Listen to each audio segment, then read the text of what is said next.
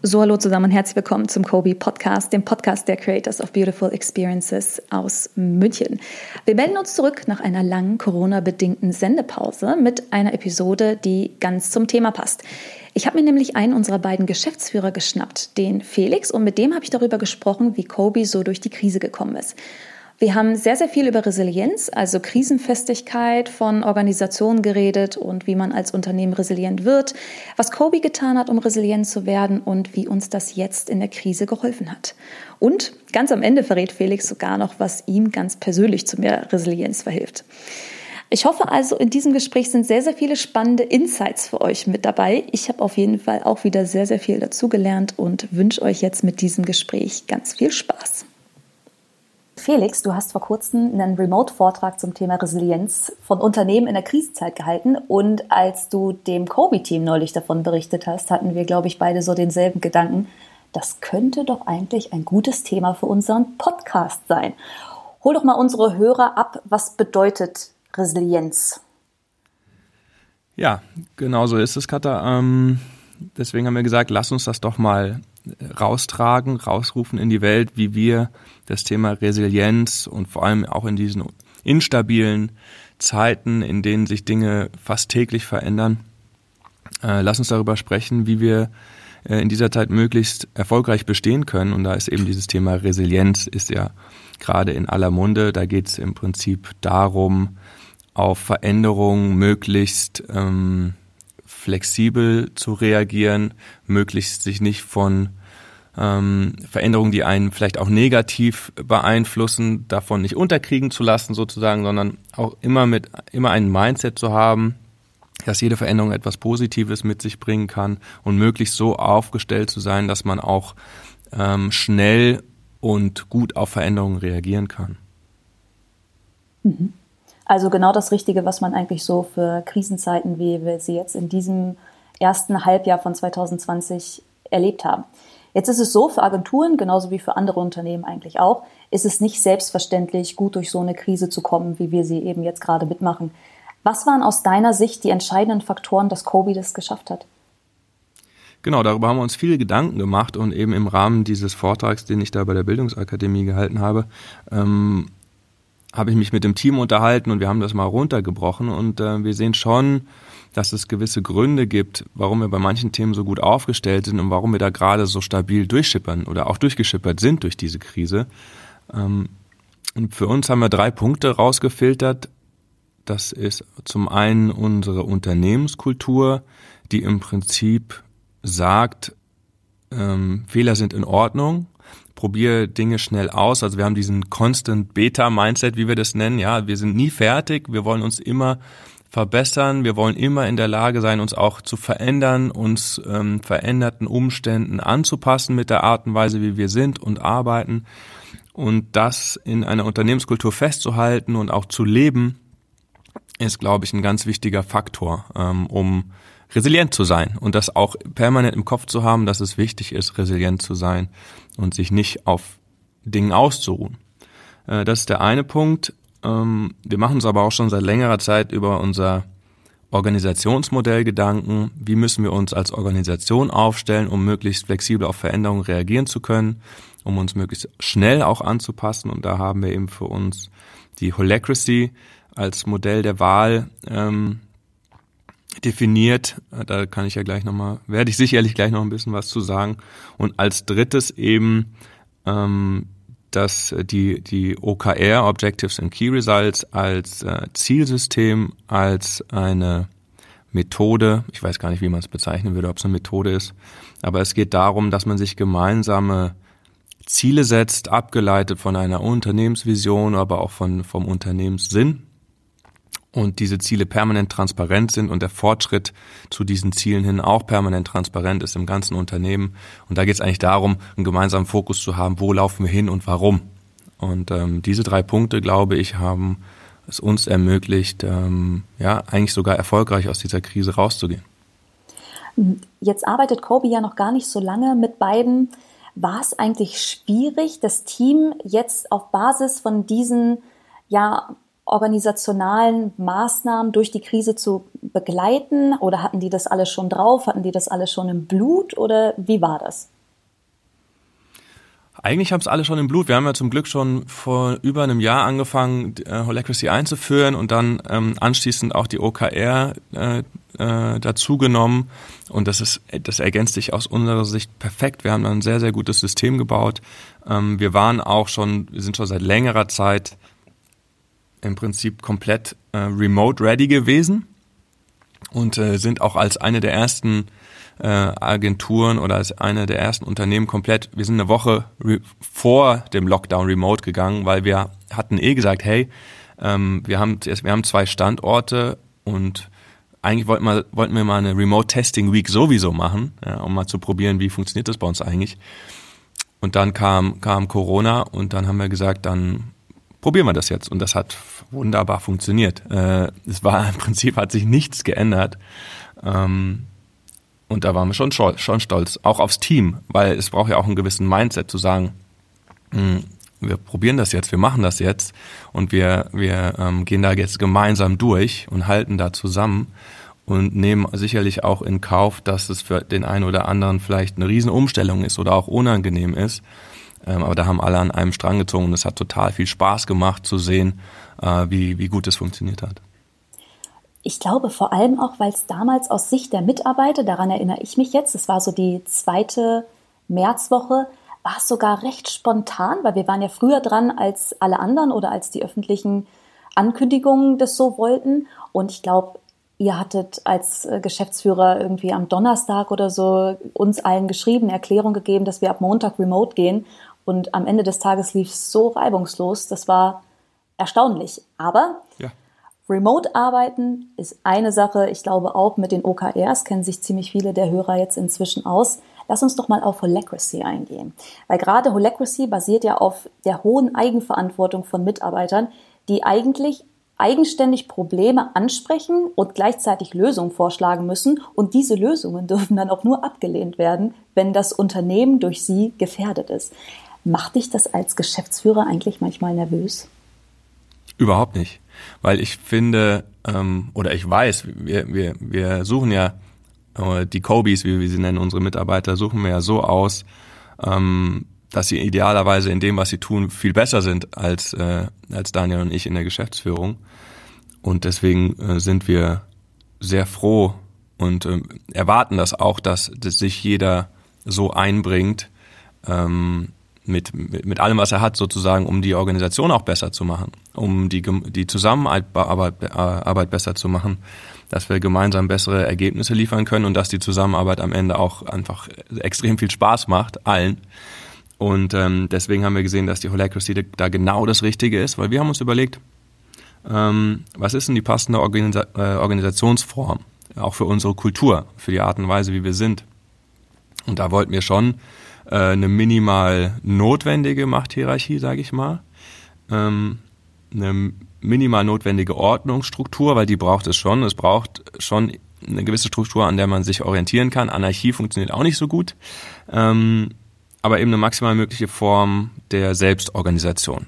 Das ist uns ganz wichtig, dass jeder Mitarbeiter das Gefühl hat, ähm, er kann, er hat hier einen Impact. Er kann sich selbst das für ihn oder sie ideale Setup bauen, natürlich immer ohne, ohne andere zu benachteiligen und in diesem Setup äh, optimal performen und auch äh, optimal Freude, äh, Freude haben, idealerweise an seiner Arbeit.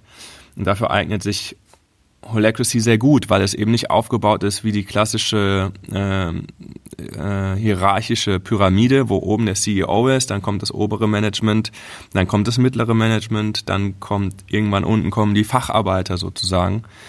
Und wir haben, glaube ich, wir sind der Meinung, dass die Magic passiert eigentlich bei den Experten, ja, bei unseren UX-Designern, bei unseren UI-Designern, bei unseren Researchern, bei unseren Strategen. Die sind tief drin in der Thematik und inter interessanterweise ist es, ist es, auch so, wir waren zum Beispiel mit der Nutzung von Slack äh, damals, wir waren eine der ersten Companies, glaube ich, die das genutzt haben.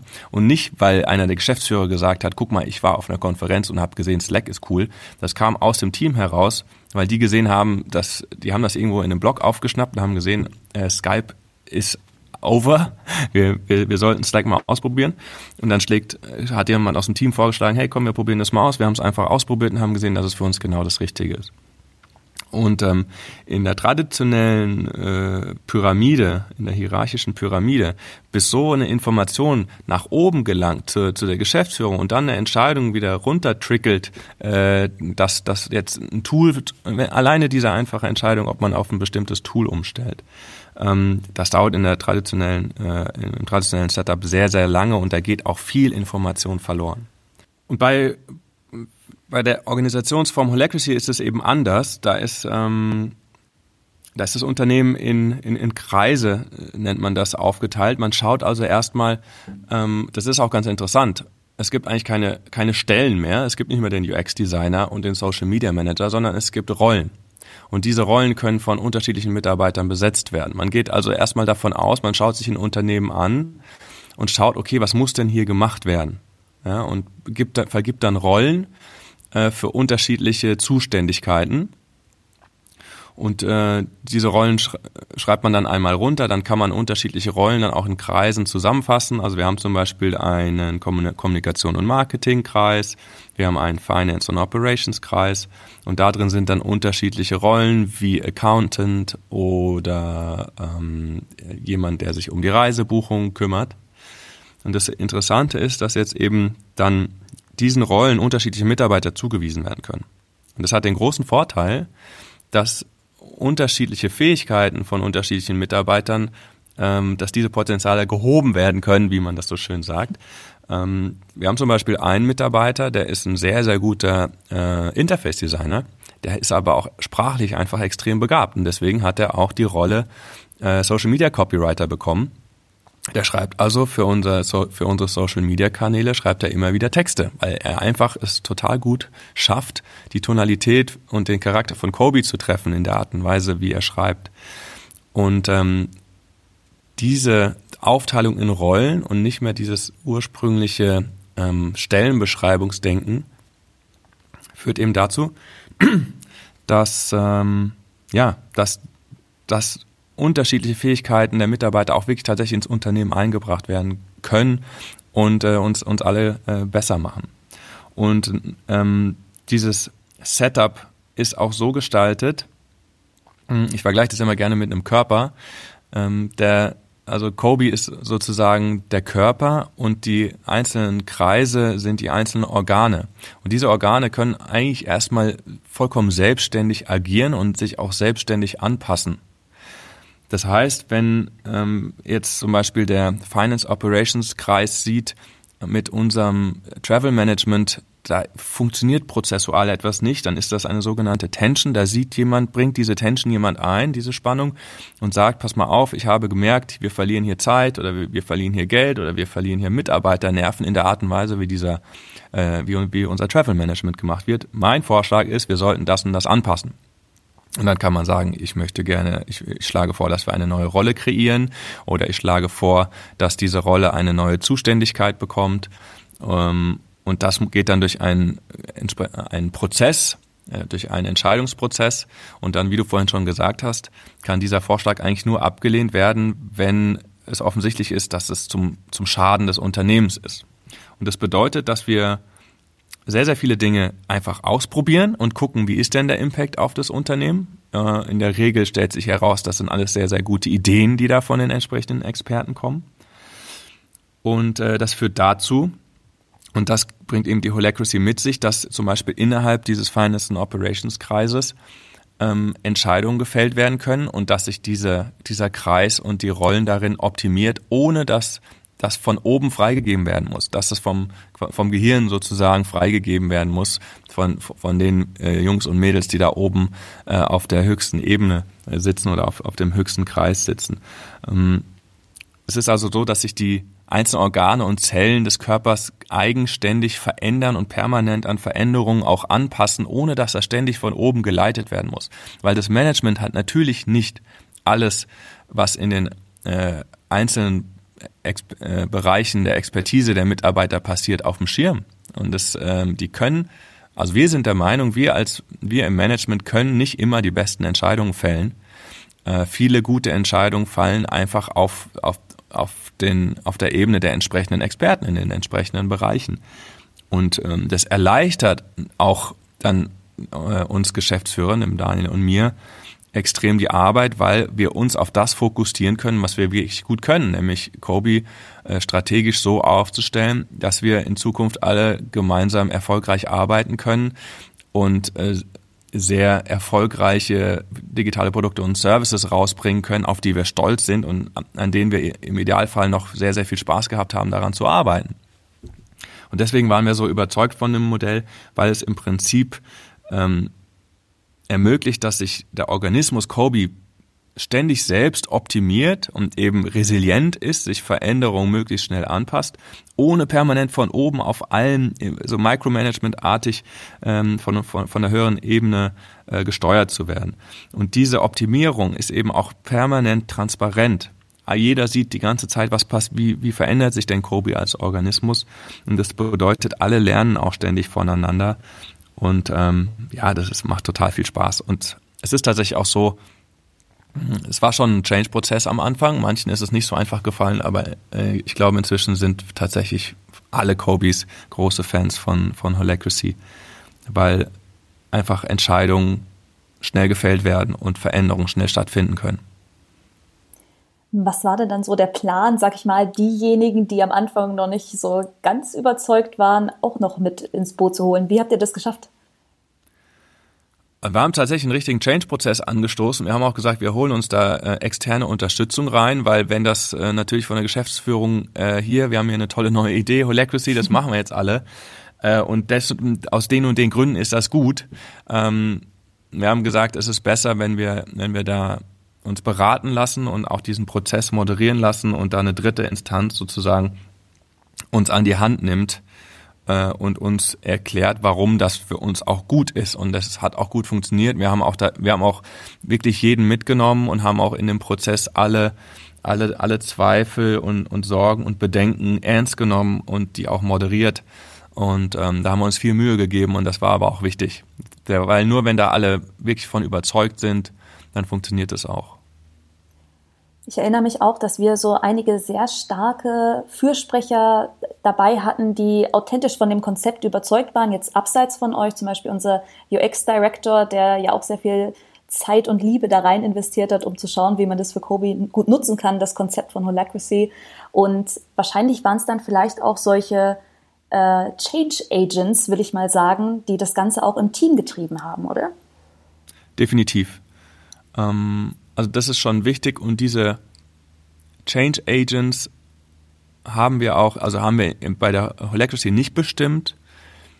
Bei der Einführung von OKR haben wir dann aber gesagt, wir bilden auch OKR-Coaches aus, die quasi in das Thema ein bisschen tiefer einsteigen, die dann auch Fragen beantworten können und die ähm, im Prinzip ähm, ja die Evangelists für, für das Thema dann im Unternehmen sind. Das war schon wichtig. Also wenn, wenn nicht ein paar wichtige Menschen im Unternehmen hinter diesem Change stehen, dann wird es, glaube ich, schwierig. Das heißt dann auch, dass Holacracy genauso wie Resilienz im Allgemeinen ganz viel damit zu tun hat, dass Mitarbeiter Eigenverantwortung übernehmen, mitmachen, mitziehen. Was tut ihr, um diese Eigenverantwortung bei Mitarbeitern zu fördern, außer dass ihr schon bei der Einstellung guckt, dass äh, die Soft Skills schon so in diese Richtung gehen? Hm. Ähm, ja, das tun wir. Das ist uns ganz wichtig, dass Eigenantrieb, Eigenmotivation schon da ist. Und wir schauen, also wir haben uns von Anfang an, es gibt uns jetzt acht Jahre, und wir haben uns, glaube ich, am zweiten Tag darüber Gedanken gemacht, ähm, was ist denn unsere Unternehmenskultur und was zeichnet uns aus? Was ist unser Charakter? Mhm. Ähm, wie sind wir? Und die, unsere Kultur haben wir tatsächlich runtergeschrieben. Ähm, das kann, kann jeder nachlesen, was uns ausmacht. Dazu gehört zum Beispiel dieses, dieses Constant Beta Mindset, äh, immer, immer noch ein bisschen wachsen zu wollen, flexibel zu bleiben, ähm, auf den großartigen Taten anderer Mitarbeiter aufzubauen, ähm, eben nicht ego-getrieben zu sein, sondern als, als sich als Kollektiv zu verstehen keine Einzelkämpfer zu haben. Äh, all das haben wir äh, definiert und nach diesen Kriterien suchen wir auch unsere Mitarbeiter aus. Und diese Kultur leben wir auch. Und das ist wichtig, dass, dass man diese Kultur, dass wir diese Kultur leben. Und äh, das führt dann dazu, dass alle Kobis das Gefühl haben, ähm, sie können sich hier jederzeit einbringen, ohne verurteilt zu werden. Ähm, und sie können sich einbringen und sie werden auch gesehen. Und ähm, ihr Impact ist auch spürbar. Also wir ermöglichen es, dass jeder Mitarbeiter große Veränderungen auch anschieben kann. Und ähm, dazu gehört auch, dass wir eine Fehlerkultur haben. Also wenn man Constant Beta ist und sich immer schnell verändern möchte, dann macht man auch Fehler. Und ähm, das ist für uns, also wir erwarten oder wir gehen davon aus, dass Fehler gemacht werden. Und das ist vollkommen in Ordnung, weil wir eben in der Regel schnell sein wollen und schnell reagieren wollen und schnell verändern wollen. Und dazu gehört, dass es in Ordnung ist, Fehler, Fehler zu machen. Also dieser, unsere Kultur ist, glaube ich, da ein ganz wichtiger Teil davon, ähm, dass hier bei uns jeder das Gefühl hat, mh, etwas verändern zu können und Impact zu haben. Okay, also Resilienz, äh, aber auch diese Kultur, die ihr jetzt, das habe ich jetzt auch mitgenommen, seit acht Jahren eigentlich schon pflegt hm. und stärkt, ähm, sind auf jeden Fall Bausteine dafür, dass wir gut durch die Krise gekommen sind, dass wir resilient sein konnten. Was waren denn vielleicht trotzdem so Herausforderungen für Kobe in der Krisenzeit jetzt? Ich glaube, eine Herausforderung war, ähm, die Krise auch in einer gewisser Art und Weise zu, zu moderieren. Wir haben auch, wir mussten auch teilweise Kurzarbeit machen, also wir sind da nicht freudestrahlend durchspaziert durch die Krise. Mhm. Mm. Aber ich glaube, das war schon ehrlich gesagt, also wir haben auch ein bisschen, also wir, ein bisschen Panik haben wir natürlich gehabt, ähm, haben auch ein paar Veränderungen im Unternehmen äh, vorgenommen, personeller Natur haben aber also wirklich wenig, wir haben, wir haben Kurzarbeit gemacht, aber es, es, zog dann relativ schnell wieder an und wir haben dann auch die, die entsprechenden Leute von der Kurzarbeit wieder runtergenommen. Aber es war schon, äh, die, das zu moderieren, cool zu bleiben, ähm, allen zu zeigen, wir haben das unter, nicht unter Kontrolle, aber wir haben einen Plan, wie wir da jetzt durchfahren mhm. wollen und auch alle gemeinsam und wir müssen jetzt auch alle gemeinsam müssen alle zusammenhalten und manche mussten halt in Kurzarbeit, andere nicht, weil sie, weil wir in den Bereichen noch gut zu tun hatten. Und das war auch wieder dieses, wir müssen da jetzt zusammen durch, einer muss für den anderen in die Bresche springen, wir müssen äh, aufeinander aufbauen. Und es war eher, ja, wenn du von einer Herausforderung sprichst, war es eher zu schauen, dass wir die richtigen Entscheidungen fällen und äh, den und gut moderieren, wie wir jetzt da durchkommen.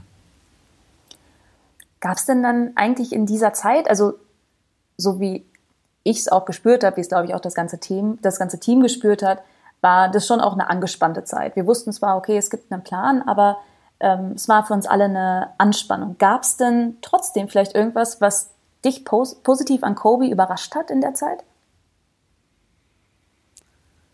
Also mich hat ähm, überrascht nicht mal so, aber mich einfach nochmal total gefreut zu sehen, wie, wie unser Team zusammengehalten hat, wie engagiert die Leute waren. Es war, mhm. also, es haben, äh, also es war wirklich, keiner hat den Kopf hängen lassen. Alle haben gesagt, nee, wir, wir, wir, wir schaffen es jetzt gemeinsam. Wir ackern uns jetzt da durch. Ich glaube, also den, der Einsatz aller, aller, aller Kobis, das, da ist mir wirklich das Herz aufgegangen. Das war, ja, ich meine, das ist, es, es war schon immer so, dass alle hier immer Vollgas mhm. geben, aber dieses, das war richtig zu spüren, dieser Zusammenhalt und dieses, nee, wir, wir, wir, wir schaffen das jetzt und wir gehen da, wir haben ja auch gesagt, mit, äh, haben uns als Ziel gesetzt, wir wollen als Gewinner aus dieser Krise rausgehen. Und da haben alle 100 Prozent mitgezogen, also wie hier Gas gegeben wurde und auch was wir in, in kürzester Zeit für unterschiedliche Kunden, die jetzt einen, äh, einen hohen Digitalisierungsdruck haben, ähm, was wir da für Ergebnisse geliefert haben, das war einfach nur da, ja, beeindruckend. Das heißt ja eigentlich auch so ein bisschen, die viele Arbeit, die ihr in Kultur steckt, die vielleicht auch von einigen Unternehmen so ein bisschen belächelt werden, weil man sich natürlich fragt, ja, lohnt sich das so viel Zeit, Energie, vielleicht auch finanzielle Investitionen zu tätigen ähm, und da reinzustecken, die Kultur zu zu nähren und zu stärken. Gerade in diesen Zeiten merkt man es dann, oder? Das ist auch ein Teil von Resilienz. Absolut. Also das hat für uns ähm, hatte Kultur schon, also es hat kein richtig ähm, den, den äh, Return on Invest kann man da nicht ausrechnen. Mhm.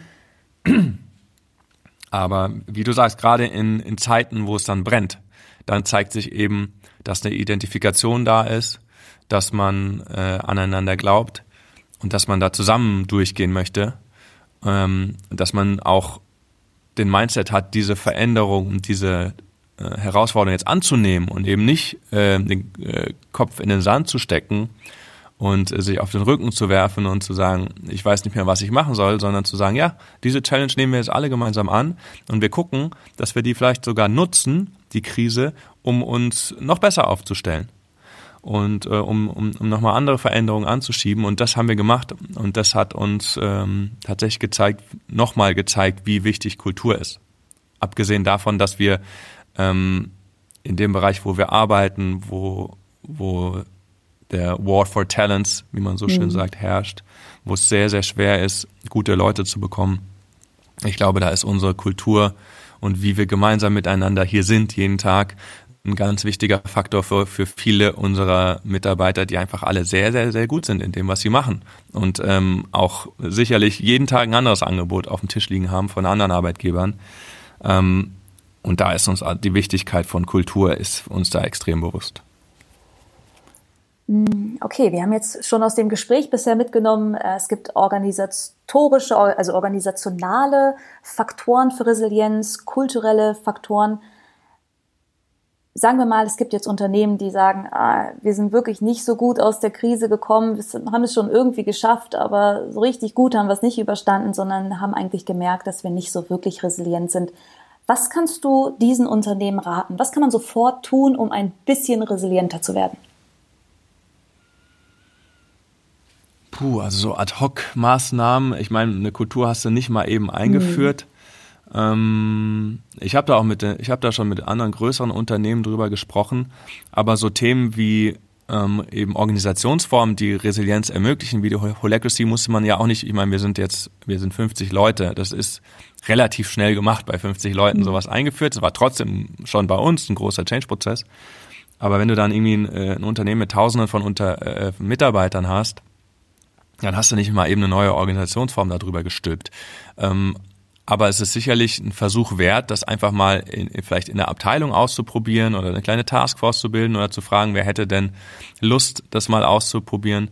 Ähm, ich denke, eben, wie ich es am Anfang schon gesagt habe, die Mischung aus einer, aus einer Kultur, die ein entsprechendes Mindset fördert, ähm, einer Organisationsform, die Resilienz ermöglicht und schnelle Veränderung und aber auch ähm, schnelle Veränderung von, von unten und nicht von nicht top down.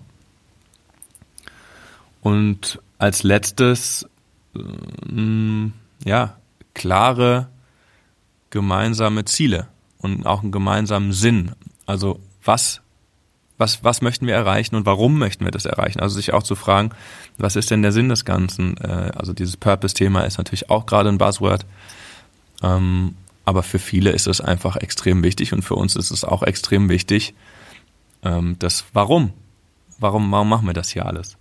Ähm, ich glaube, diese drei Punkte sind es tatsächlich, aber ja, da, ich glaube, als großes Unternehmen wäre da eher die Maßnahme, das an unterschiedlichen Stellen vielleicht einfach erstmal auszuprobieren, zu gucken, weil am Ende haben wir auch die Holacracy für uns etwas adaptiert. Und äh, ich glaube, das muss jedes Unternehmen tun, so eine Organisationsform für sich selbst nochmal anzupassen. Und da ja, eignen sich, glaube ich, so kleinere Testprojekte, wo man das einmal optimiert und vielleicht dann unternehmensweit ausrollt.